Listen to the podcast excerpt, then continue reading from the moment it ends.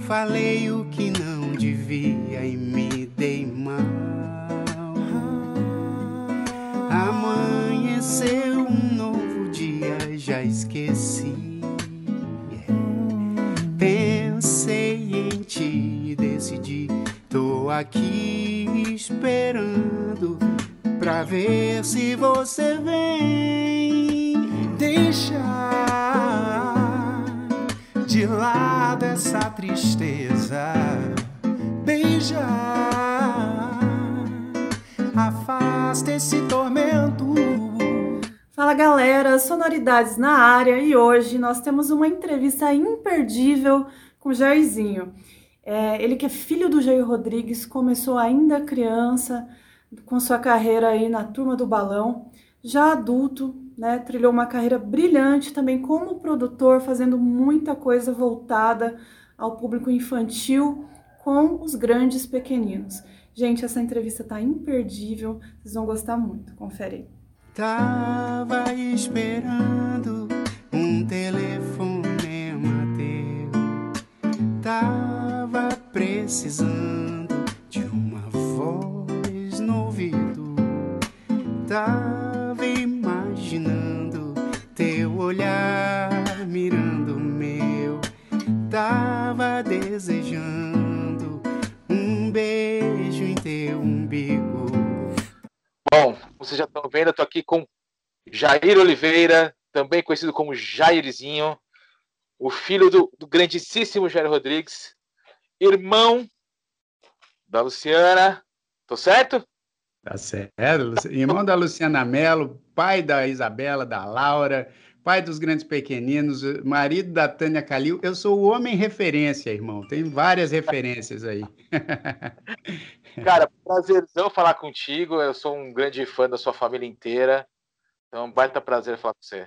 Opa, o prazer é todo meu, bicho. Vamos, vamos que vamos. Vou começar com a pergunta mais básica dessa época. Como é que vocês estão fazendo na pandemia? Olha, Java, eu acho que como todo mundo, né? É... Duvido que tenha alguma pessoa que, que já tivesse se planejado para. Bom, duvido não, porque o mundo é grande, já, já, deve ter gente que, que já imaginava que talvez isso pudesse acontecer, mas, assim, muitas pessoas, acredito, não, não faziam ideia de que a gente pudesse passar por um período desse tão difícil, né, tão duro para o mundo inteiro. Então, eu acho que é um momento onde você é, tem que trabalhar com essas adaptações né? muitas vezes muito dolorosas.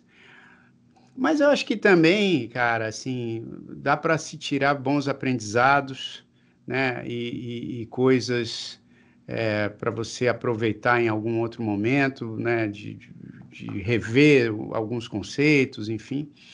Então, assim, é, como é um momento onde eu acho que todo mundo tem que trabalhar o coletivo, né? Tem que trabalhar essa solidariedade de ideias, e respeitar não só a própria saúde e a, a, a própria saúde mental também, mas a, a, saúde e a saúde mental alheia, né? Então, assim, acho que é um, é um momento onde a gente tem que realmente pensar no coletivo, né? Pensar não só na raça humana, mas pensar no planeta de uma maneira geral. Então, assim, a gente está tá passando essa essa pandemia toda, né, com, com, com, cuidados, observando aí o que, o que tem acontecido de perto, é, obviamente desejando que isso passe logo para que a gente possa ter uma tranquilidade maior, né? Nós como músicos, por exemplo, eu sinto muita saudade de poder fazer shows, né? Já tem um ano, vai fazer é, fez exatamente um ano do meu último show, da minha última apresentação ao vivo. Então, assim, a gente sente saudade e tal, mas ao mesmo tempo também acho que é um momento onde eu pude rever algumas coisas, criar muito numa outra situação, né? Então, estou aqui dentro de casa, já, já vinha trabalhando remotamente já há algum tempo, porque estou morando nos Estados Unidos desde 2017 e mas trabalhando sempre com o Brasil, fazendo coisas para minha produtora junto com Simoninha e tudo. Então já estava num esquema mais ou menos adaptado a esse trabalho remoto, então não tive que fazer mudanças muito expressivas, mas Cara, aproveitei e tenho aproveitado esse momento também para criar. Estou fazendo vários projetos, alguns nem tanto relacionados com a música assim, mas estou é, envolvido em vários projetos ao mesmo tempo e isso acho que tem também me trazido uma, uma certa calma de espírito e emocional para a gente poder lidar um pouco melhor com essa situação tão maluca né, que o mundo está passando mas é só ter paciência, é só ter resiliência e, e, principalmente solidariedade, que eu acho que a gente sai dessa logo. Com certeza. E você pode dar spoiler de algum dos seus projetos? Total, eu não tenho, não, não escondo nada, não, né? É, tem alguns que, bom, já estão no ar, né? Enfim, a minha carreira eu sigo fazendo coisas, né? Sigo sempre lançando singles também nas plataformas digitais, estou sempre nas redes sociais também fazendo minhas lives, é, falando do meus, dos meus trabalhos.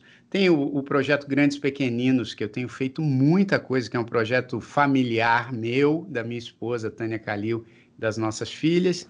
E a gente né, continua aí fazendo muita coisa para o nosso canal do YouTube, que já está com 350 mil inscritos lá, mais de 14, 140 milhões de visualizações. É, começamos recentemente a fazer um perfil muito divertido no TikTok, né? onde a gente explora essas situações é, leves do nosso dia a dia aqui como, como família, para levar leveza, alegria para outras famílias. Então, o nosso TikTok, que em novembro tinha 200 seguidores, agora já está lá com quase 170 mil seguidores, né? sempre com vídeos divertidos e tal. E, ah, então, e também uma novidade dos grandes pequeninos que começou agora, um projeto que a gente é, se aliou né, a uns parceiros de Nova York que tem uma, uma escola muito bem respeitada é, sobre esse universo dos musicais da Broadway. É uma escola chamada Go Broadway de Nova York e eles têm o braço infantil lá que é o, o Broadway Kids. Agora a gente fez essa parceria para lançar também aulas online de teatro, música e dança no Brasil para crianças de até 8, 9 anos chamado Grandes Pequeninos Broadway. E a gente é, começou agora recentemente esse trabalho, que até o final de março estreia na, nessa plataforma Simpla. É, então, são aulas, e a gente também vai trazer muito essa coisa do, da, da solidariedade, porque para cada família, para cada criança que comprar um pacote de aulas lá, a gente pretende disponibilizar aulas também para crianças carentes, é, que não tenham acesso a esse tipo de, de conteúdo. Então, é, a gente está muito animado com esse projeto. E o projeto Grandes Pequeninos tem entrado frequentemente nas escolas, através dos educadores que têm puxado os nossos conteúdos também para complementar nas aulas das, das, crianças todas. Isso tem trazido muita alegria para a gente, assim, porque a, as mensagens do projeto, através das músicas, né, são sempre de, de muita inclusão, de, de muito respeito, de muito amor em família. Então, acho que é um projeto que tem chamado bastante atenção aí, não só dos pais, das crianças, mas também dos educadores. Estou fazendo um podcast já desde o do ano passado chamado Numanais, que é um, que é um videocast também, que a gente tem o nosso canal youtube.com.br Numanais, e estamos também no Instagram, Numanais. E Numanais é N-U-M-A-N-Y-C-E,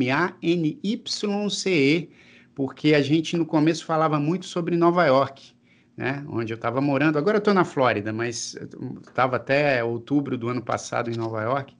E o NICE é NYCE justamente por ser New York City. Só que hoje, com a pandemia, esse podcast, videocast, acabou mudando um pouco o formato e a gente tem falado com muitas pessoas, entrevistado muita gente legal de várias áreas, não só as que moram em Nova York, é, mas de várias áreas aí legais. É, então é um projeto muito bacana, porque eu não faço. Eu, na verdade, esse projeto surgiu numa conversa minha e de um amigo meu que não tem nada a ver com música, é um, é um amigo do mercado financeiro, que é fotógrafo também, o Paulo Castilho. E aí a gente ia levar as nossas filhas para as aulas de balé em Nova York. E aí, enquanto a gente esperava as meninas na aula, a gente ficava conversando. Aí, então, uma hora eu falei, cara, vamos fazer alguma coisa aí para a gente falar da vida dos brasileiros em Nova York, da, né, do mercado financeiro, da música, da fotografia, das artes. Aí a gente acabou começando esse, esse podcast. Tem uma plataforma que eu acho que para os músicos que acompanham aqui o canal e para também os youtubers, é, é uma plataforma que a gente vai inaugurar até o final de abril, comecinho de maio agora, de 2021. É, um, é uma plataforma chamada Marshmelody. É, então é marshmelody.com. É, a gente já estreou o blog, tá lá já, é blog.marshmelody.com, se alguém quiser saber mais. Na verdade, basicamente, essa é uma plataforma, é um ecossistema de música é, digital para que os assinantes possam buscar catálogo para sonorizar os seus vídeos para jogar nas redes sociais, no YouTube. Então a gente faz essa plataforma que não é nenhuma reinvenção da roda, já tem muitas plataformas funcionando desse jeito, que é justamente para ajudar os produtores de conteúdo audiovisual a, a colocarem músicas nos seus, nos seus é, vídeos sem que se preocupem que, que isso vá ter algum problema de liberação, de licença e tal. Então a gente está criando um catálogo especificamente para isso.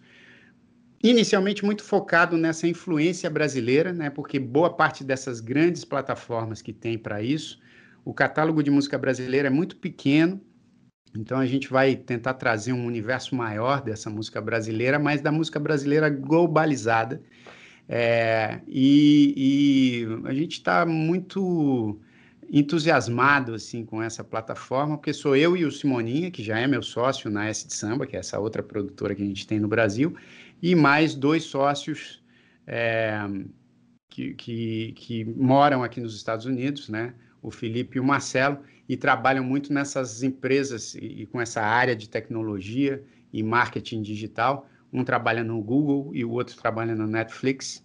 Então, e estamos com um pessoal também muito legal na parte tecnológica, né? Um pessoal lá de Portugal, o Felipe e o Júnior, criando toda essa, essa parte tecnológica aí da, da plataforma. Então, acho que até final de abril, comecinho de maio, você que está procurando música aí para os seus vídeos, para as redes sociais, para os seus projetos, para o seu canal de YouTube, a Marshmelody você vai conseguir encontrar. E aí, cara, tô com, né, participei recentemente de, um, de uma peça online chamada Novo e Normal, junto com a Tânia Calil, minha esposa, o Sérgio Mamberti, Sueli Franco, Samara Filippo, Elídio Sana, Paloma Bernardi, Juliana Alves. Um texto engraçadíssimo, dirigido pelo Isser Coric e pelo Ian Sofredini, do, do Teatro Folha. E essa peça voltou ao ar agora, né? Tá, acho que no canal do YouTube do Teatro Folha. E é uma peça super bacana que leva o teatro até a casa das pessoas e fala muito sobre esse momento da pandemia, né? Sobre essa comunicação online. É um texto engraçadíssimo, vale a pena ver. Então, assim, irmão, né? Para falar de alguns projetos, eu tomo um tempão aqui, porque eu estou fazendo muitas coisas ao mesmo tempo. Outro dia até, foi engraçado, porque um cara no, numa live minha do Instagram, ele perguntou, e aí, não tem feito mais muita coisa, tá sumido, né? Aí alguém falou assim, pô, fala dos projetos que você está fazendo para ver se ele, se, se, se ele continua achando que você está sumido, né? Então, assim, a gente tem feito muitas coisas, fora a publicidade, né? Eu e o Simoninha com essa de samba, a gente já faz há mais de 20 anos muita coisa para publicidade que tem muita gente que até nem sabe que são canções minhas, por exemplo, né? O, o Mostra a Tua Força Brasil, que foi aquele, aquela música tão tocada na Copa de 2014 na campanha de um banco. Essa música é minha, né? Então a gente faz muita publicidade produz as, as, os quadros musicais, faz toda a produção musical do programa do Faustão e outras coisas também para a Globo. Então, estamos sempre fazendo coisas, cara. Estamos sempre em movimento. Tem dias até que eu falo assim, oh meu Deus, como é? além, obviamente, né, das funções de pai, de marido. É, aí a gente fala assim, cara, tem que arranjar tempo, mas vamos lá, vamos lá que dá para fazer. Não, com certeza. E aí dos seus projetos abriram vários ganchos aqui para o nosso papo. Eu vou aproveitar o mais recente que você falou de uma coisa mais global, né? Dentro da pegando a coisa da música brasileira global. Teu pai é um que sempre foi um artista brasileiro global. Você também, a tua irmã também. Então acho que esse know-how da música brasileira global você tem de sobra.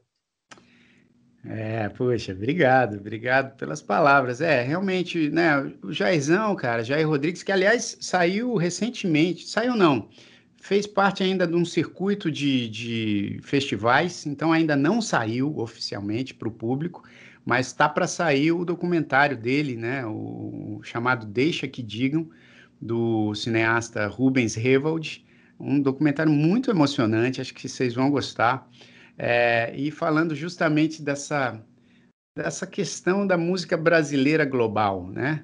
É, e ele faz parte dessa geração incrível da música brasileira que tomou o mundo, né? Através ali das, das canções espetaculares que começaram a surgir a partir da década. Ué, o Brasil, o Brasil sempre teve, né? Músicas muito importantes, muito é, emblemáticas, mas a partir ali da, do, final da década de 50 e década de 60, né, começou a ganhar um espaço muito grande no mundo através da bossa nova e tal. E meu pai faz parte dessa geração, né? Faz parte da geração de Tom Jobim, de João Gilberto, de Wilson Simonal, Elis Regina, Jorge Benjor, Tim Maia, né? Então conheceu e conviveu com todos esses grandes feras, Caetano, Gil, Chico, né, Nara Leão, é, Gal, Betânia, conviveu com todos esses caras e, e, realmente deu, ajudou a dar essa cara universal para a música brasileira, né?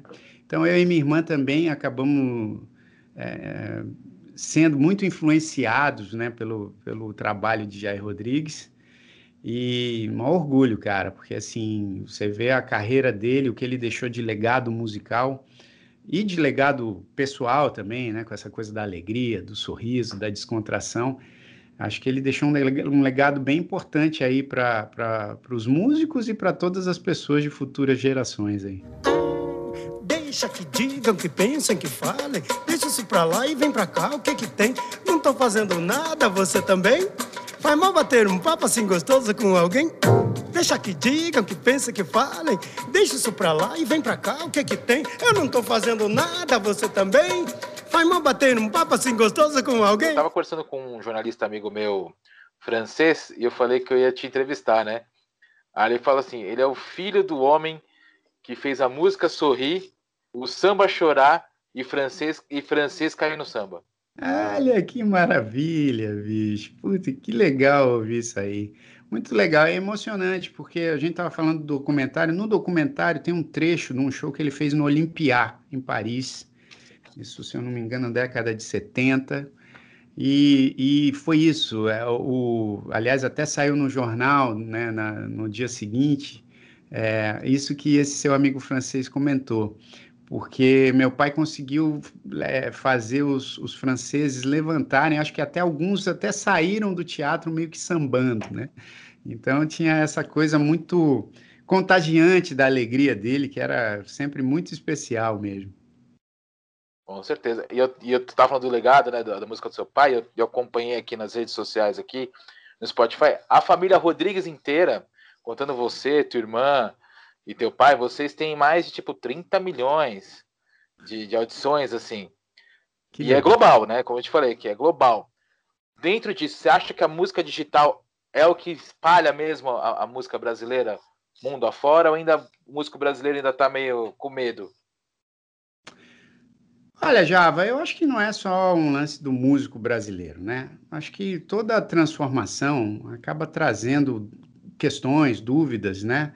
A gente, bom, eu como músico, né, e você sabe bem disso também, a, a, a música foi uma das primeiras a ter que passar por essa adaptação digital, né? Pô, a gente já fala sobre isso na música há muitos anos, né? Muito. Eu era adolescente quando as pessoas já estavam falando aí sobre essas adaptações que acho que depois acabaram atingindo também os filmes, as fotos, os livros, as, as revistas, né? E, mas a música foi pioneira, porque o interesse que as pessoas têm na música é sempre muito grande. Então, geralmente as transformações nas artes acontecem primeiro na música, porque é um negócio que faz muito parte do cotidiano das pessoas, né? É, você não, não percebe muito as pessoas andando e vendo filmes, né? Se bem que tem muita gente que faz isso, né? Mas agora eh, na música você vê o pessoal treinando com música, você vê o pessoal caminhando com música, você vê o pessoal dirigindo com música, você vê o pessoal no metrô com música, você vê o pessoal nos estádios com música, em casa. Então é o tempo todo, até no chuveiro, né? Muita gente acaba colocando música. Então é um negócio que faz parte do cotidiano das pessoas. E isso trazendo transformações para quem ouve e para quem cria, a, acaba também gerando umas, umas dúvidas, né? Então a gente vê que hoje em dia, eu estou falando muito dessa plataforma digital que eu estou para estrear, que é a Marshmelody. Você sabe que eu, poxa, eu já trabalho nesse mercado há tanto tempo, né? Acabei é, fazendo a minha faculdade de música também focada na, nessa parte administrativa, né? Porque fiz, me formei em produção musical e music business. Então, assim, tem um entendimento já de como que funciona o direito autoral e tal. Mas, cara, quando chegou o digital, até hoje tem muita gente que é expert no assunto e que não sabe como, como lida com essas coisas do direito autoral, do direito fonomecânico, de vários direitos que circundam a música. É, né? tem, o, tem as pessoas que, que, que têm uma dificuldade tremenda de entender que quando você faz uma música, é, é isso que você faz da vida, é isso que você tem para oferecer para as pessoas, é isso que você tem para vender, é isso que você tem para se sustentar. Né? Então, muita gente tem essa dificuldade de entender assim, pô, mas espera aí, por que quando eu vou num restaurante e está tocando uma música, o autor dessa música, ou o, o, cantor, ou a banda, ganha porque eu estou ouvindo. Porque né, você entende que o restaurante, uma das coisas que também faz com que o restaurante seja um ambiente agradável para você é a música que toca lá, né? Então, assim, tem, tem, tem todas essas questões que são difíceis de você ou explicar ou de você mensurar, né? Então, para os músicos, eu acho que no mundo inteiro, não só no Brasil, ainda tem um pouco dessa, desse receio de, puxa, como é que a minha música vai participar desse mundo digital e eu vou receber por isso, né? E é um receio pertinente, porque muitas vezes no, no, universo digital, os criadores, as pessoas que gastam seus tempos, seus esforços, seus recursos, muita gente investe dinheiro para produzir o próprio trabalho, e depois fica pensando, cara, como é que eu como é que eu recupero esse investimento, né, de tempo, de dinheiro? Porque as pessoas no digital têm esse costume de achar que aquilo não, aquilo é de graça para todo mundo e não tem valor, né? Mas tem um valor. E graças a Deus, acho que o, o, universo digital foi se adaptando. Primeiro a música veio assim como um negócio que, ah, não, vamos todo mundo pegar de graça. Depois acho que foi é, estabilizando, né? Então hoje em dia tem aí a Apple Music, a Amazon Music, YouTube Music, que acaba fechando acordos com todo mundo para poder pagar também. Obviamente está longe do ideal, mas, cara, eu acho que, que, que a gente, como criador de música, precisa também apostar na internet, que é hoje o principal meio de comunicação entre as pessoas, né? É, e apostar nesse meio digital como sendo uma forma não só de divulgação, mas de, também de rendimentos para muitos músicos. Por isso que a March Melody, a gente tem colocado a March Melody, perdão, como uma plataforma que a gente observou assim, pô, hoje em dia, principalmente com a pandemia, tem tantos músicos parados que estavam aí tocando, fazendo seus shows e hoje em dia tiveram que cancelar todos esses compromissos e estão em casa. Muitos investiram um, um, uns recursos também em montar um estúdio em casa alguns outros já tinham. Então a gente falou, cara, vamos pegar esse momento e oferecer essa plataforma para o músico poder criar, né, continuar criando, continuar produtivo e colocar essas, essas produções para que ele participe desse modelo de assinatura. Então a gente, é, nosso modelo de negócio tem priorizado muito também um pagamento melhor para os músicos, um pagamento melhor que as plataformas de streaming porque a gente sente que o músico precisa ser valorizado para que a música funcione para todo mundo. Senão, se o produtor não se sente valorizado, acaba não produzindo e a pessoa acaba não consumindo mais música, né? Então, a gente precisa sempre ter, ter na cabeça que é esse, é esse ecossistema mesmo, né? Onde todo mundo precisa se, se ajudar. Então, acho que respondendo a sua pergunta, Eu sinto que tem muito músico ainda com o pé atrás com o lance do digital, mas que eu aconselho a não ter esse pé atrás. É, acho que a gente tem que se jogar e a gente tem que juntos entender como que a gente pode fazer esse universo digital para música ser mais justo para quem produz, sem também acabar espantando quem consome música, né? me põe de pé, fazendo toda a diferença, deixando o dia mais bonito. E eu acredito em Papai do Céu, em Papai Noel, em Natal com jeito de esperança. Eu sou a criança que minha carta pediu um futuro bem melhor, um E ainda nessa época de pandemia, a gente descobriu as lives e as collabs. E recentemente, no teu canal, em comemoração ao aniversário do teu pai, teve aquele vídeo maravilhoso, né, das tuas filhas cantando, né, uh, cantando a banda, e calhou de que era a música que teu pai queria, mas que acabou virando como se fosse uma collab, porque elas gravaram, né, é, separadas, né, então virou meio que uma collab. Então, pegando todo esse gancho, como é que você enxerga as lives e as collabs, e como você acompanhou a repercussão desse vídeo em específico? Bom, então eu vou começar pelo fim falando do vídeo, cara, porque foi realmente, quem, quem quiser assistir, tá lá no meu YouTube, né? youtube.com.br Jair Oliveira. Uma homenagem que a minha, a minha filha mais velha, a Isabela, ela já vai fazer 14 anos. Cara, ela tem uma sensibilidade, né? As duas, a, a Laura também tem uma sensibilidade incrível. E elas têm essa sensibilidade que eu admiro muito, né? Então, o que aconteceu? Meu pai, ele faz aniversário no dia 6 de fevereiro, né? Então, esse aquariano. ano... É, aquariano. Eu, esse eu ano... também sou aquariano também. Ah, ah é? Pô, que maravilha. É. Minha irmã também é aquariana, mas só que minha irmã é do final de janeiro. Pô, cara, eu faço 10 dias depois do seu pai. Ah, que legal, que bom. Fazia com a minha avó, e a minha avó era uma grande fã do seu pai. É, você é quase pisciano já, né? Quase pisciano. Quase, tô, tô ali na curva. É isso. eu sou pisciano. É, aí o seguinte, né? A minha, o, o meu pai, ele completaria 82 anos de idade agora em 2021.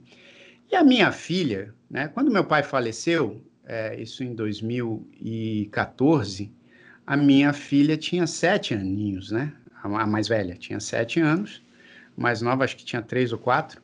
É, aí, o que aconteceu? O meu pai, um pouco antes dele falecer, ele tinha falado para mim: Olha, sabe o que eu queria? Vamos ver se a gente consegue gravar com as, com as minhas netas, né? Aí ele estava falando.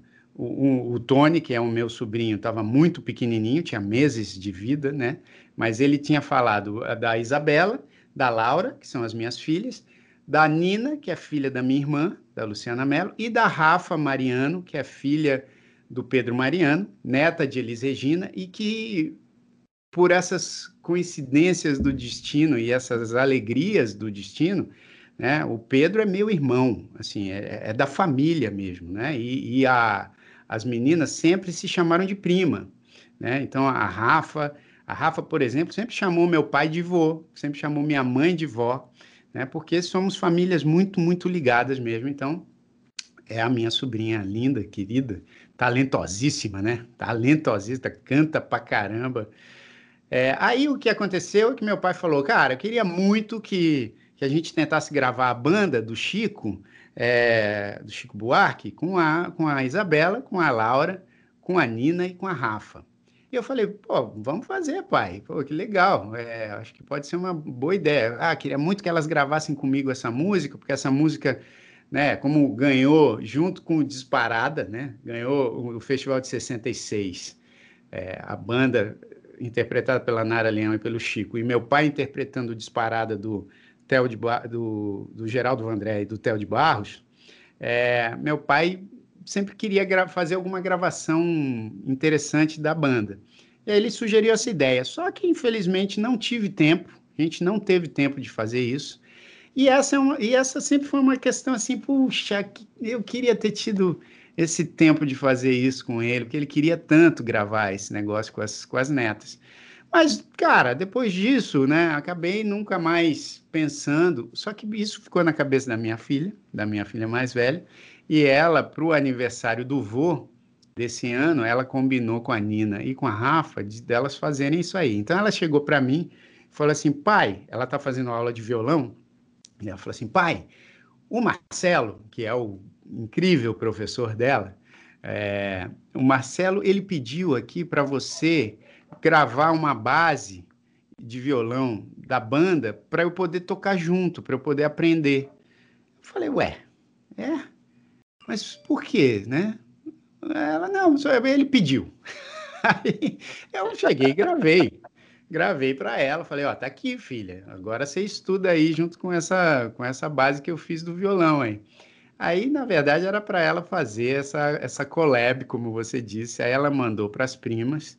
Na verdade, elas combinaram tudo. Elas falaram assim, ó, porque a minha filha chegou e falou assim, tem que ser no tom tal. Ela falou assim, tem que ser em ré bemol e tem que ser no andamento tal. Ela me deu o andamento e me deu o tom. Eu falei, bom, tá bom. que, ela, que ela já sabia que as primas também iam fazer nesse tom, nesse andamento. Então, quando ela me mostrou o vídeo, cara, eu sinceramente tomei um susto, porque eu não esperava então eu tomei, eu tomei um susto, aí me lembrei do pedido do meu pai, aí comecei a chorar copiosamente. Falei, filha, que sensibilidade que você tem de, de dar esse presente para o seu avô e para mim e para toda a família. Minha mãe chorou horrores, minha irmã também, idem, né? E foi um negócio muito, muito emocionante, cara. E, e assim, tá lá esse vídeo e acho que vale a pena assistir porque em poucas semanas já tem, cara, mais de 600 mil visualizações lá e, e muita gente se emocionou, porque é emocionante você ver como a, a, criança, cara, também nessa pureza traz uma coisa que acho que a gente muitas vezes se esquece, é, é, se esquece das coisas importantes da vida, você valorizar realmente esse amor, esse carinho, esse respeito. Exato. Então, isso foi, foi muito bacana. Falei tanto, cara, que esqueci do, do da primeira parte da sua pergunta. Não, mas, é, mas era isso, como, como você vê esse, esse mercado de lives e collabs. Mas, ah, pô, sim. É, é, é, essa, essa collab já é emocionante. É emocionante que até eu tô chorando aqui. Você é. contando, eu tô chorando aqui também. Cara, Vou te dar o número atual dela, cara. 709 mil visualizações. Número é. de agora.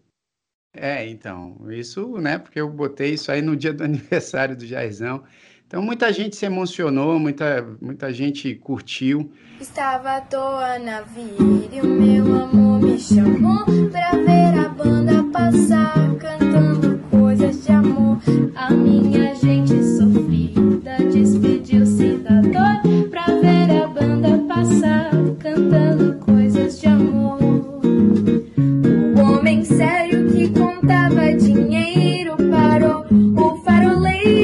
كنت أبا بنت أبا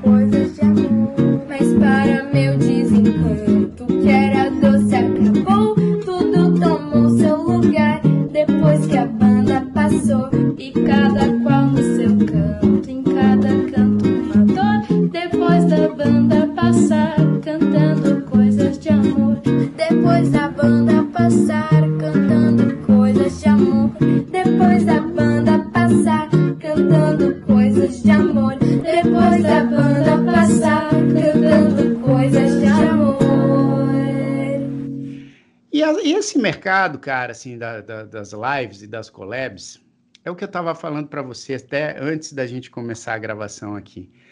A, a, a colaboração, cara, eu acho que é um dos grandes é, feitos da humanidade, quando ela é feita, quando essa colaboração é realizada com, com a intenção de espalhar amor. Né? Então, seja o que for, não precisa ser uma colaboração musical no YouTube. Se você quer colaborar com seu amigo para poder fazer uma surpresa para alguém e deixar essa pessoa mais feliz, isso é uma, isso é uma colaboração já muito importante. Então, assim, quando existe isso, e eu, eu sinceramente acho que hoje em dia, cara, a, a música e as artes, no geral, elas estão passando por uma transformação que eu tenho visto muito importante, porque teve um. Assim, claro que tem exceções e momentos diferentes, mas eu acho que em algum momento as pessoas começaram a focar muito nessa coisa de, ah, eu vou construir a minha carreira, eu vou, vou fazer um sucesso incrível e não interessa se, se eu vou passar por cima de outras pessoas, porque eu, na verdade o que eu quero é ter o meu nome divulgado, é, ter o meu trabalho é, divulgado entre as pessoas e quanto menos eu falar do, do, do projeto de outras pessoas, melhor. Essa postura, cara, eu acho uma postura tão estranha e eu tenho visto que na, nas artes, principalmente nesse mundo digital, as pessoas têm é, tido o desejo de fazer mais coisas colaborativas, e que eu acho tão legal. E a arte começou a virar algo colaborativo. Não só entre músicos, mas entre músicos, entre fotógrafos e músicos, entre é, é, videomakers e músicos, entre atores e, e, e, e músicos. É, então, acho que começou uma linguagem mais complexa da arte, onde todo mundo colabora. Então, se eu sou músico, eu posso fazer uma trilha para o seu filme, e aí, quando eu precisar que você faça um, um videoclipe para uma canção minha, você colabora comigo, ou eu é, faço uma música para um poema que você escreveu e em algum momento você também faz uma letra para uma música minha. Então tem, tem muito esse desejo colaborativo hoje em dia e, e, de pessoas que às vezes nem muitas vezes nem se conhecem, saca? Pessoas que estão é, do outro lado do mundo. Isso, por exemplo, a gente tem fomentado também muito na nossa rede aí da Marshmallow, né, que a gente tem chamado produtores de diversos lugares do mundo e falando, cara, colaborem, colaborem porque essa é a, é a grande coisa da arte então, essas lives né, colaborativas, essas collabs que têm acontecido muitas vezes no YouTube, eu fico feliz, de, feliz da vida de perceber. E assim, eu acho que quando você se transforma numa pessoa que tem segurança suficiente do que você faz, do que você realiza, você deixa de pensar nessa coisa assim: ah, mas eu vou pôr à disposição do outro o meu nome, o meu número de seguidores. E hoje em dia eu já vejo tanta gente aí que colabora assim, pessoas que têm milhões de seguidores no YouTube, colaborando com pessoas que têm algumas centenas de seguidores. E isso é tão bacana, eu acho isso tão glorioso assim. Eu respeito tanto a pessoa que tem segurança o suficiente para falar assim, cara, eu vou, eu vou te ensinar o caminho aqui que deu certo para mim. Pode ser que não dê certo para você, mas eu quero compartilhar essa informação para ver o que você faz com ela. É, e, e, eu acho isso tão bacana, cara, porque aquela situação onde você fica, ah, não, veja bem, eu tenho aqui o meu nome, tenho a minha carreira, e eu acho que as pessoas têm que chegar no meu nível. Isso aí é uma bobagem tão grande, é no meu entendimento, obviamente, eu não sou o dono da verdade, mas eu acho que, que isso tem sido cada vez mais frequente e eu tenho ficado cada vez mais animado com esse desejo das pessoas em colaborarem uns com os outros e, e serem mais solidários. Né? Com certeza. Acho que solidariedade é a grande lição que fica nessa pandemia, né? Total, sem dúvida, cara, sem dúvida. Vou trazer agora para os grandes pequeninos, que é o seu projeto infantil com a Tânia, né? Vocês têm três discos já, né? Três discos, lançamos três discos desde 2009, né? O primeiro foi indicado ao Grammy Latino, e aí lançamos em 2012, acho que um, um outro disco, e agora em 2020 lançamos o terceiro. Como é que você enxerga essa trajetória? Porque você tem um know-how, você participou, acho que de uns programas infantis mais celebrados da, da, história da TV brasileira, né? E que rendeu grandes nomes da música. E, e você trouxe esse know-how agora para uma época que já não tem tantos grandes programas infantis como tinha antigamente, e trouxe para um caminho que é a internet também, né? Que as criançada, a criançada está cada vez mais conectada. Então, como é que você faz um. Assim, como é que você vê o sucesso dos grandes pequeninos? Olha, Java, é um projeto que me traz muito orgulho, né? É, como eu já mencionei aqui, é, eu, eu e Tânia, a gente continua criando para o projeto, né? A Tânia tem muito esse, é, esse know-how cênico, né? Do, do ofício dela como atriz, e eu trago muito essa parte musical e tudo. E, mas a gente traz muito essa visão do pai e da mãe que querem se abrir para aprendizados com seus próprios filhos, com suas filhas. É, e, e, a gente acaba focando muito nessas mensagens de inclusão, né? É, acho que, como você bem disse, né, muita gente também lembra da fase quando eu era criança e comunicava com criança, né, no Balão Mágico, e é tão interessante porque, assim, o balão foi algo tão marcante na minha carreira que muita gente se esquece que eu não participei desde o começo do, do, do, da história do Balão Mágico, né? Então, assim, eu entrei no terceiro disco do Balão Mágico, eu era muito fã do Balão, porque o grande sucesso do Balão, que é o Super Fantástico, um dos grandes sucessos, eu não, eu não tô lá ainda. Esse é do segundo disco do Balão Mágico e eu cantava a plenos pulmões, né? Ouvindo e vendo o programa na TV. Então, eu era muito fã do Balão. Quando eu fui convidado para ingressar na, na, no grupo, fiquei feliz da vida e acabei marcando tanto que muita gente não lembra da fase quando eu não tô no, quer dizer, não lembra não, lembra da fase, mas não identifica que eu não estava lá, né? Então isso é muito especial para mim assim, porque foi uma passagem marcante, né, junto ali com a Simone, com o Toby, com o Mike, depois o, o Ricardinho.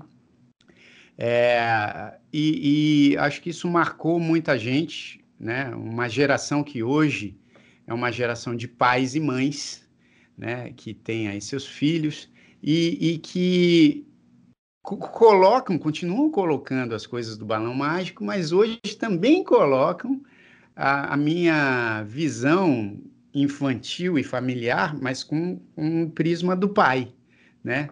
Então isso é muito interessante assim, porque muita gente chega para mim e fala assim: "Olha, eu, cara, sempre tive você como um ídolo na minha infância e agora você também participa da vida dos meus filhos através tanto do Balão Mágico quanto dos Grandes Pequeninos, né? Várias histórias, cara, importantes assim da minha carreira aconteceram com, com coisas relacionadas ao projeto Grandes Pequeninos. É, posso aqui tentar contar rapidamente uma que me marcou, assim, eu acho que, que pode ser também uma grande lição para músicos que acompanham o canal, porque a gente sabe, né, irmão, todo mundo, não importa a área que você trabalhe, mas na música, eu acho que, que tem, acontece isso com muita frequência, de você, às vezes, questionar e falar, cara, como é difícil poder mostrar o meu trabalho para as pessoas, né? Principalmente se você é um músico independente, iniciando. Aí você fala, pô, às vezes eu, eu me esforço tanto aqui para gravar uns negócios, acho que, que, que, esses negócios vão, vão falar com, com, com muita gente e acabam não, não falando com tanta gente assim e tal, e você fica naquela dúvida. Todo músico tem essa dúvida, mesmo os que, que, que já têm uma carreira extensa e gloriosa, acho que vira e mexe você cai nessas dúvidas de saber se você está fazendo o negócio certo e tal. E eu estava num dia desses, né, com essas questões todas, e eu me lembro bem, porque eu estava mesmo, acordei falando, cara, que dificuldade que é ser músico independente no Brasil, você não tem muito apoio, você tem que fazer tudo, né, se virando e tal. Aí eu lembro que a gente foi ao shopping, eu e minha esposa e minhas filhas, uh, no JK Iguatemi, e minha, minha esposa precisava comprar uns negócios para nossa filha mais nova. E aí eu estava lá, ela foi, entrou na loja, eu fiquei com a minha filha mais velha ali na, na praça ali do shopping. Aí percebi que uma moça lá do outro lado da praça me deu um, um, aceno, né? E eu acenei de volta. Aí ela pediu para eu esperar. Ela estava com uma outra moça também. Elas duas estavam vestidas de branco empurrando um carrinho é, de criança. Aí ela pediu para eu esperar, eu esperei ali, né? Fiquei ali esperando. Aí quando ela veio, ela falou assim: Olha, que legal te encontrar aqui. Eu queria dizer que eu sou fã do seu trabalho, não sei o quê. Você né, me mostrou um carinho enorme. Falei, que bom, obrigado. Aí ela falou: Não, e eu pedi para você esperar porque eu queria te contar um negócio. Falou assim: Olha, eu. É, e ela, né, apontou para a parceira dela, falou assim: Eu e ela somos é, enfermeiras da Carol. Aí ela me mostrou a Carol, que era uma criança que estava no carrinho ali de, de, de, de criança, um carrinho infantil e eu percebi que a Carol, ela tinha paralisia cerebral, né? Então ela estava sentadinha, quietinha, assim, no, no, no, carrinho. E ela falou: essa aqui é a Carol, e ela tem paralisia cerebral. E só que ela, eu queria te contar que ela só faz a fisioterapia dela, que ela precisa fazer toda semana, quando ela ouve o seu trabalho. Então, ela, o fisioterapeuta dela já sabe disso, e então ele já tem a, o disco lá, e ele coloca, e só assim que ela faz a fisioterapia. Aí, bicho, eu pensei que ela estava falando do balão mágico, né? Eu falei assim: ah, que legal, puxa, que legal. Então ela gosta do balão. Ela falou assim: não, ela gosta do balão também. Mas ela só faz a fisioterapia dela com o disco dos grandes pequeninos. E, e no primeiro disco, que eu tinha lançado há pouco tempo, não era um projeto ainda tão conhecido assim, era um negócio muito restrito ainda. E eu, e eu tomei um susto ainda maior, né? Falei assim, nossa, sério? Ela falou assim, sério, eu já deixei o disco com o fisioterapeuta dela, e aí ele coloca toda a aula para que ela faça, senão ela não faz, estou falando sério. Aí eu me ajoelhei assim, né? Fiquei no, no mesmo nível de visão da Carol, ela estava quietinha no, no, no, carrinho, e eu comecei, falei, oi, Carol, puxa, obrigado, e comecei a cantar uma das músicas do, dos Grandes Pequeninos, né? Passeia, passeia com o papai. E, cara, eu, eu me emociono toda vez que eu, que eu conto essa história, porque eu lembro da reação que a Carol teve quando, é, quando eu cantei essa música para ela, e ela começou a, a balançar os braços assim, né? E, e, e, e, deu um sorriso muito, muito, muito sincero ali naquela hora. E eu, cara, e eu comecei a chorar, com, mas muito mais do que eu estou chorando agora, porque eu me, eu me emociono mesmo com essa história, porque a Carol começou a balançar e, e a sorrir, e nisso chegou a Tânia. E aí eu falei para a Tânia, falei, olha, amor, ela gosta muito dos grandes pequeninos e tal. E aí a Tânia também se ajoelhou, a gente ficou conversando ali com ela. Aí ela, a, as moças também chorando e tal. Aí elas falaram, ah, muito obrigado pelo trabalho de vocês e não sei o quê, e, e foram. Cara, eu não consegui parar de chorar, assim. Eu, eu fui dirigindo até o shopping e tive que pedir para minha esposa voltar dirigindo para casa, porque me veio à cabeça toda aquela dúvida que eu acordei, né, de manhã com aquelas coisas, puxa, ai, mas será que eu estou fazendo a, a, coisa certa? E, e aí eu entendo isso, né, eu entendo que a Carol apareceu como um anjo ali que falou assim, cara, você como músico, você tem um poder que você não faz ideia na vida da, de, das pessoas que acompanham, é, então, assim, pode ser uma pessoa, pode ser duas pessoas, mas se você transforma a vida dessa pessoa, você é um, um elemento é, importante, né? E, e, o trabalho que você faz é importante. Então, assim, desde aquele dia, cara, toda vez que me bate essa dúvida, eu lembro dessa história e eu falo assim, não, eu entendo qual é o valor de ser músico, qual é o valor de você produzir, de você criar coisas que, que possam espalhar alegria, possam espalhar informação para as pessoas. Então, assim, eu acho que o Grandes Pequeninos tem sempre me trazido, né? Essa é uma das, essa é a principal história, mas tem várias outras histórias bonitas que eu já ouvi em relação ao projeto, em relação às minhas músicas. Então, eu sigo, sigo fazendo sempre com essa emoção, assim, cara. Ah, isso que é legal, até chorei aqui com você aqui. É, eu também, eu também é, choro. Assim. Passeia, passeia com o papai. Passeia, passeia com o papai. Põe o pé na grama e vai. Põe o pé na areia e vai. Cara, porque esse, esse, esse acho que é o grande lance, né? Acho que esse é o poder transformador da música, né? Sem dúvida, sem dúvida. E e não só da música, Java. Eu acho que as pessoas, às vezes, tem uma música no meu disco novo, né, no, no, no Selfie, que eu fiz recentemente, que, que chama Seres Incríveis. É a música que abre o disco. É, e, e, nessa canção, olha que interessante, eu, eu fiz essa música uma vez, eu estava em Nova York, para atravessar uma avenida lá em Nova York, e do outro lado da rua estava a Morena Baccarin, que é uma grande atriz brasileira, mas ela é radicalizada nos Estados Unidos. Para quem não, não, não associou o nome, ela faz a, a namorada do Deadpool nos filmes do Deadpool. Já fez muita coisa na, na TV, nas séries americanas e tal. Agora também está fazendo muita coisa no Brasil. E quando eu vi a Morena, ela estava empurrando também o carrinho da filha dela, que eu acho que tinha acabado de nascer. E ela estava ali, né, completamente desglamuralizada, é, esperando o farol, como eu, né?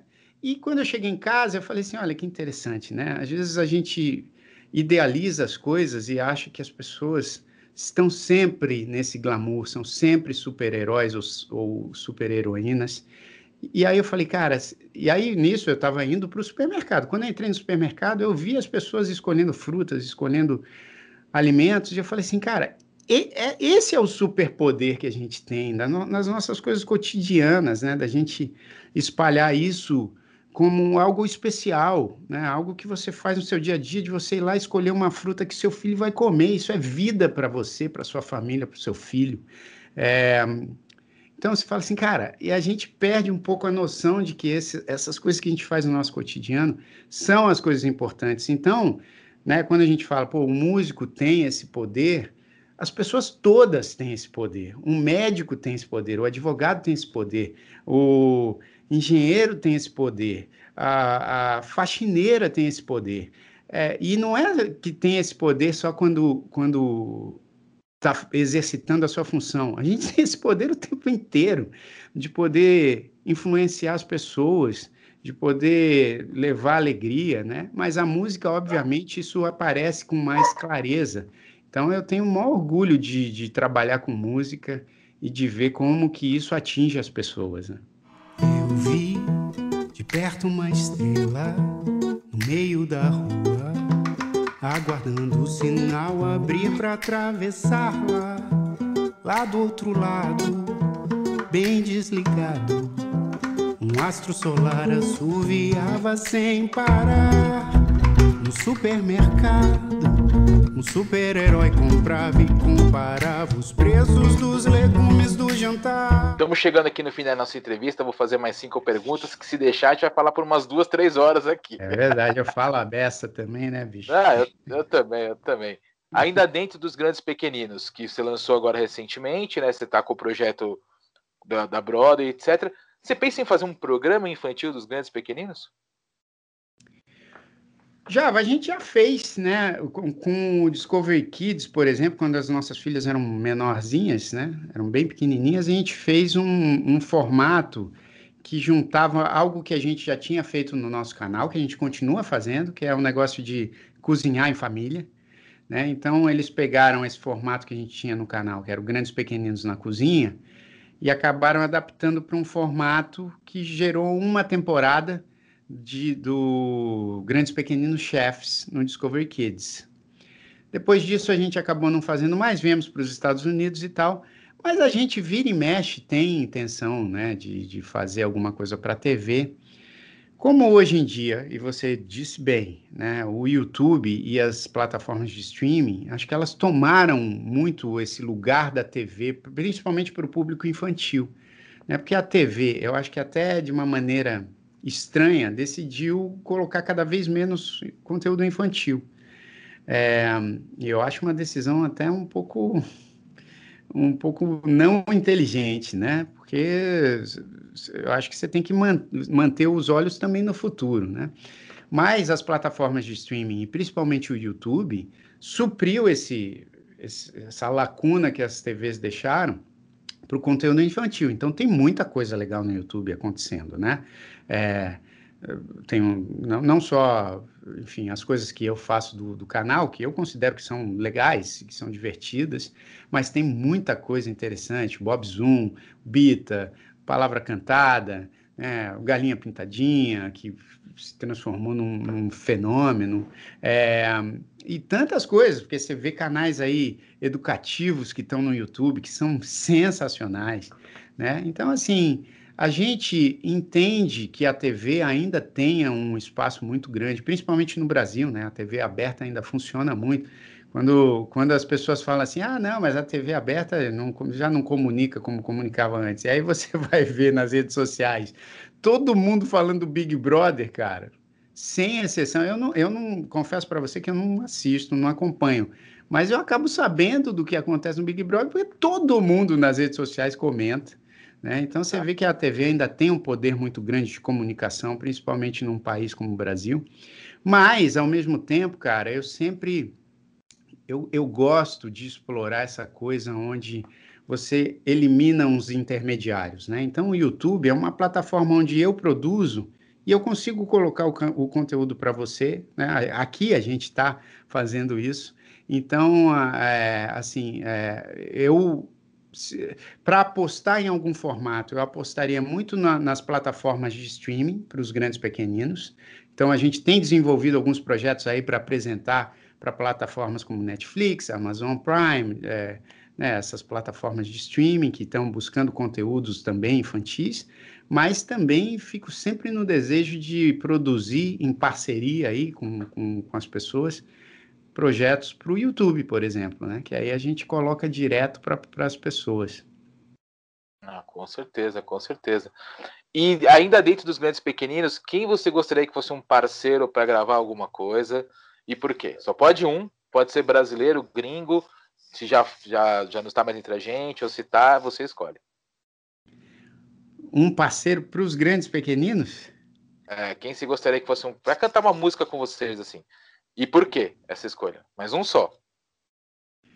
Pô, se, eu, se eu vou escolher um só, seria a primeira criança que chegasse com brilho nos olhos, falando que, que gosta do, do projeto, cara. Porque, sinceramente, assim, eu tenho, é, já tive a oportunidade de fazer algumas parcerias muito legais. O primeiro disco, inclusive, do Grandes Pequeninos, eu chamei uns artistas muito queridos que estavam ali com filhos pequenos na época. Então, no primeiro disco, tem uma versão, é que tem uma versão que tem só com a minha voz e tem uma versão que tem as participações aí do seu Jorge, do Simoninha, do Pedro Mariano, da Luciana Mello, do Max de Castro, é, do João Suplicy é, do André Moraes, enfim, do meu pai, Jair Rodrigues, da Tânia, obviamente, que está sempre no projeto. Então, assim, eu já tive a chance de fazer algumas coisas, já fiz collab com o Bob Zoom, né, com o pessoal do Bob Zoom. Tem muitos projetos, muitas pessoas que estão fazendo coisas legais nesse universo familiar infantil, mas eu confesso para você que o, o que me emociona é quando eu me deparo com anjos como a Carol e com tantas, como tantas outras crianças que falam do projeto com brilho nos olhos. E a gente já fez, a gente tem uma, um formato de lives no Instagram que a gente faz de vez em quando. Faz um tempo que a gente não faz, mas a gente vai voltar a fazer. Que é um negócio chamado, que eu apelidei de Live em Você. Onde a gente abre no Instagram a possibilidade de que as pessoas que estão acompanhando entrem na live com a gente, né?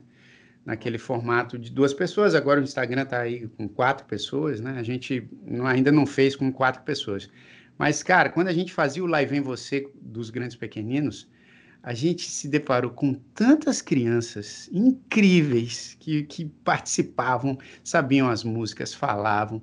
É, então, assim, a gente teve tanta coisa emocionante acontecendo que eu chamaria é, essas, essas crianças para participar, né? Como, como você falou, um só, seria isso aí. Mas eu queria só, antes de, de encerrar essa resposta, falar que, um, por, por, exemplo, uma participação que a gente teve que foi especialíssima foi numa música do projeto chamada Os Olhos do Mundo, que está no nosso canal. É, e essa, essa música a gente gravou com um coral de crianças refugiadas no Brasil. Legal. Principalmente é, refugiadas da África, né? Teve, teve, muita criança africana no coral e algumas crianças sírias também. Então a gente gravou, foi emocionante. Depois eu botei também o um making off no nosso canal, emocionante também, assim, foi outro momento que eu chorei igual criança. É, e essa participação foi muito especial dessas crianças refugiadas, a, a, alegria que elas trouxeram com essa também com essa energia que traziam de seus países, né, é, na África é, e de outros lugares também, como eu falei, na Síria. É, cara, foi uma energia incrível. Então, assim, se eu tivesse que fazer também uma outra participação, seria um projeto parecido, assim. Ah, muito legal. E como que você. Eu vou fazer uma pergunta um pouco capciosa, entre aspas, um pouco pegadinha, que eu acho que vai ser a, a resposta que vai matar minhas outras perguntas, porque eu acho que ela vai, vai englobar. Como você eu vou pedir para você fazer uma divisão entre, entre o Jairzinho, da época do Balão Mágico, e o Jair Oliveira já separado. Então, como o Jair Oliveira de hoje enxergaria o Jairzinho daquela época do Balão Mágico, e como o Jairzinho daquela época olharia para o Jair Oliveira hoje? Interessante demais. Olha, cara, eu sinceramente eu sempre tento ter uma visão mais é mais geral de tudo, né? É, porque eu, eu, eu sinto, é, cara, eu medito bastante, né? Já, já é, faço muita terapia para tentar me entender melhor. Acho que a gente chega numa certa idade onde você tem o interesse de se descobrir mais, né? Acho que quando você é jovem, o mundo todo é muito novo, né? E você quer descobrir o, o externo. Você quer, cara, você quer saber o que está acontecendo lá fora, você quer fazer as coisas, você quer. E aí, a partir de um certo momento, obviamente tem muita coisa para conhecer, porque você não conhece todo do mundo nunca, mas a partir de um certo momento você também começa a desviar a sua atenção para o interno, né? E eu acho que quando eu comecei a fazer isso, recentemente, através da terapia, através da meditação, através da religiosidade, através da própria observação de como eu reajo em algumas situações, é, você começa a entender um pouco melhor o, o, o, valor do que, do que tem as coisas todas, os acertos e os erros do que você já fez na vida, né? Então, assim, tem uma música minha também nesse disco novo, Selfie, porque o Selfie fala muito do... Chama Selfie, não é à toa, chama Selfie porque não tem nenhuma música chamada Selfie no disco, mas o disco chama Selfie porque ele fala muito das luzes e das luzes é, internas. Então a gente, eu, né, como gosto muito de fotografia, sei que a fotografia é essa expressão artística que, que mexe muito com as luzes, é, em consequência também o cinema, né? E, e só que o meu desejo nesse disco era falar dessas luzes internas. Então a selfie que eu falo nesse disco não é a selfie que a gente está acostumado de pegar o celular e tirar uma selfie, é a selfie interna, é você tentar tirar essa foto sua hoje, de como você está se sentindo, de como você pode se melhorar e tal. Então, o disco fala muito sobre isso. E na, nesse disco tem uma música chamada Agora, que eu falo, é, é, e no refrão fala assim: eu não, eu não tenho a certeza dos planos, eu não quero a certeza dos planos, nem o peso de acertos e enganos. Eu só penso em viver, deixar acontecer um milagre do que eu sou agora. Esse é o refrão dessa música, né? Então, e, e, e hoje eu penso muito assim, né? Então, quando você pensa, quando você pede para eu ver como eu, eu, eu me enxergaria, né? Eu, eu, eu penso no, no, na minha carreira toda, desde quando eu comecei com meu pai até agora, eu, eu, eu penso numa coisa só, né? Porque assim, claro que as fases são aí bem divididas, mas é, eu acho que tudo que eu faço, tudo, inclusive as coisas que, das quais eu não me orgulho tanto, das outras que talvez eu me orgulhe mais, eu acho que todas elas fazem parte de um pacote que compõe aquilo que eu sou hoje artisticamente, entendeu? Então, assim, eu agradeço muito pelo Jairzinho que começou com o Jair Rodrigues, pelo Jairzinho que fez parte do Balão Mágico, pelo Jairzinho que depois participou ali de um, de um projeto chamado Jairzinho a Patrulha do Barulho, pelo Jairzinho que tomou a decisão de fazer faculdade de música na Berklee College of Music em Boston, e aí ficou lá durante quatro anos e meio, aprimorando os estudos, pelo Jairzinho que voltou e montou a produtora S de samba, né, no Brasil e que trabalha com, com, com produção musical, com coisas para publicidade, com coisas para o cinema, para a TV, pelo Jairzinho que criou o projeto Grandes Pequeninos, pelo Jairzinho que agora cria o, a Marshmallow junto com outros sócios, pelo Jairzinho que que está para lançar é, coisas novas aí, pelo Jairzinho do Numanais. Então, enfim, todas essas coisas que compõem a minha carreira, cara, eu vejo com, muito, com muita importância, muita importância mesmo. E agora, fazendo o inverso, né, vendo o Jairzinho que estava lá e tentando imaginar onde ele chegaria, isso já é um, um exercício mais difícil, né? Já é mais difícil fazer isso. É assim como também a gente se você falasse como você se enxerga daqui 10 anos, 20 anos, é, é difícil porque você não sabe o quanto te resta para fazer de, de coisas, né? A gente não tem ideia de quanto, de quanto nos resta para fazer. A gente pode projetar e planejar. Mas, cara, eu, eu lembro que quando eu comecei na música, uma coisa que me chamou muito a atenção foi que eu tinha uma paixão que eu percebia que meu pai tinha, por exemplo. Que era essa paixão pela música, que não era a paixão do meu pai, era a minha paixão, né? É, só que eu percebia que ela era muito similar a essa paixão que ele tinha pela música, pelo, pela vontade de seguir trabalhando na música, né? Meu pai tem um, uma história incrível que uma vez ele tomou uma bronca da minha mãe porque ele estava cantando sem parar num momento onde estava todo mundo meio cansado e aí ele ficou meio bicudo que minha mãe falou: pô, para de cantar só um pouquinho, só para a gente poder dormir um pouco e tal. Aí eu olhei para ele assim, ele ficou bicudo, falei: pai, se você não fosse cantor, você ia ser o quê, hein? Aí ele virou assim, bicudo, e falou: eu ia tentar ser. Então, assim, não tinha plano B para ele, saca? Não tinha plano B. Isso me chamou muito a atenção, essa resposta que ele deu, assim, sem pensar. Falei: o que, que você ia, o que, que você, você ia ser o quê se não fosse cantor? Eu ia tentar ser. É, é, é, isso, é essa a resposta. Então eu falei assim, cara, que incrível isso. E eu sinto isso também em mim, é, de uma certa forma. Então, assim, quando eu comecei com ele, eu já imaginava que eu, te, que eu teria muita satisfação em seguir por esse caminho de, de fazer música. E aí, aos 13 anos de idade, comecei a compor. Né? E a composição hoje em dia é um negócio que me traz muita satisfação. Então, assim, é, eu, eu sinto que aquele Jairzinho lá do começo já, imagina, já imaginava que pudesse ter muitas alegrias com a música, e é o que acontece hoje. Eu agradeço todos os dias. Cara, hoje, é, falo pra caramba aqui, mas vou falar só mais uma coisa, que é o seguinte.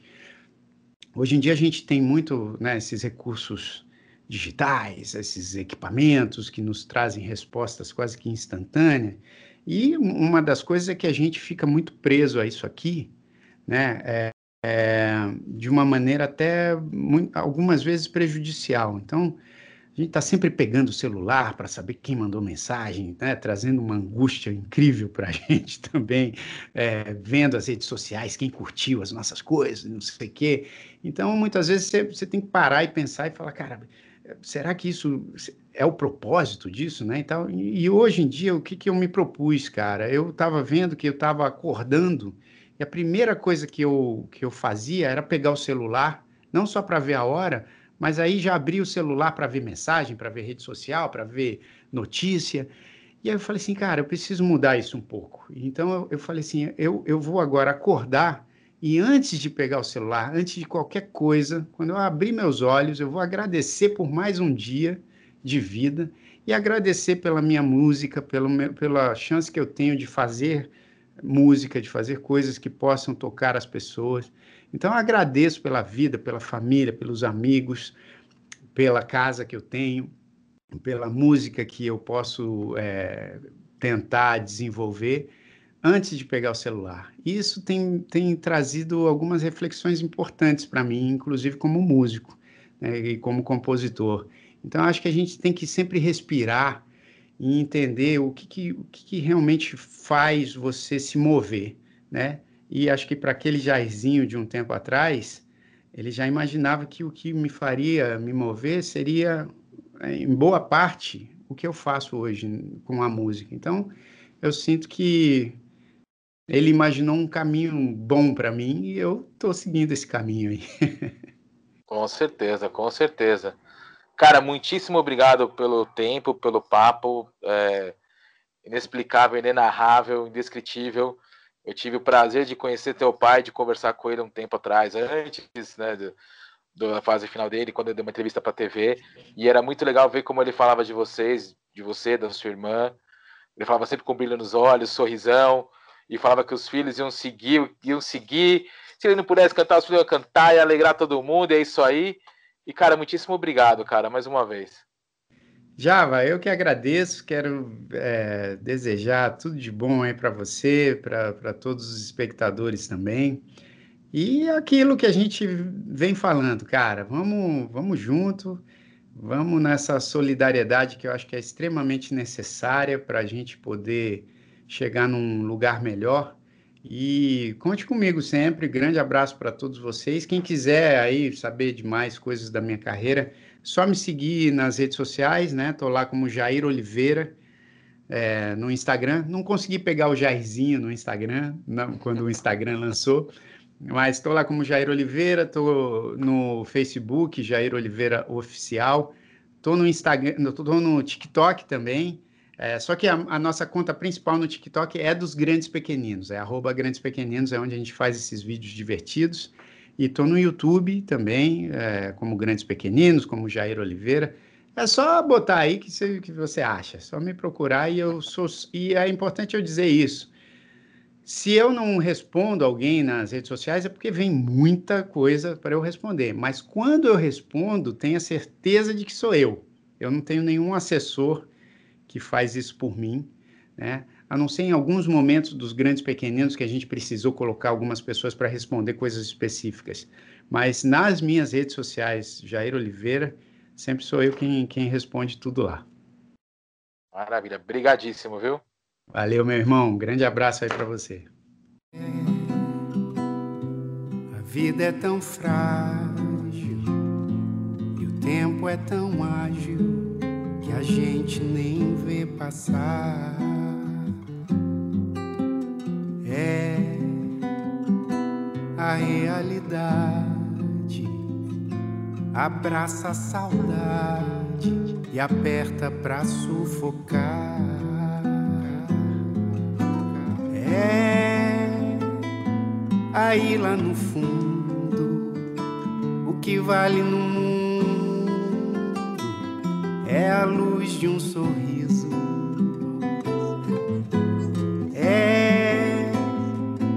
Isso é o paraíso. Sorrir é preciso para não se esquecer da razão de sonhar.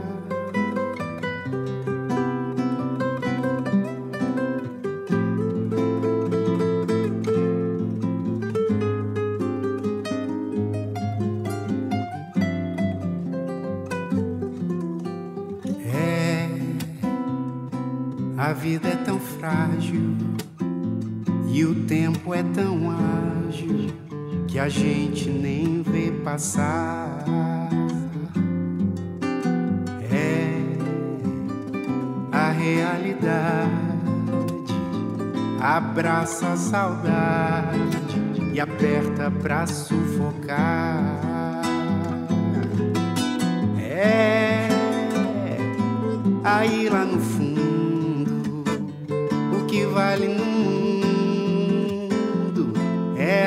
de um sorriso.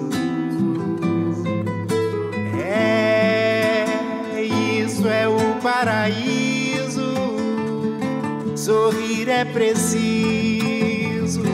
pra não se esquecer da razão de sonhar.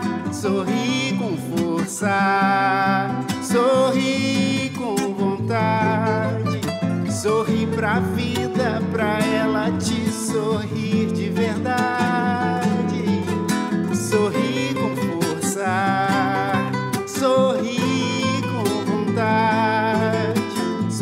pra vida, pra ela te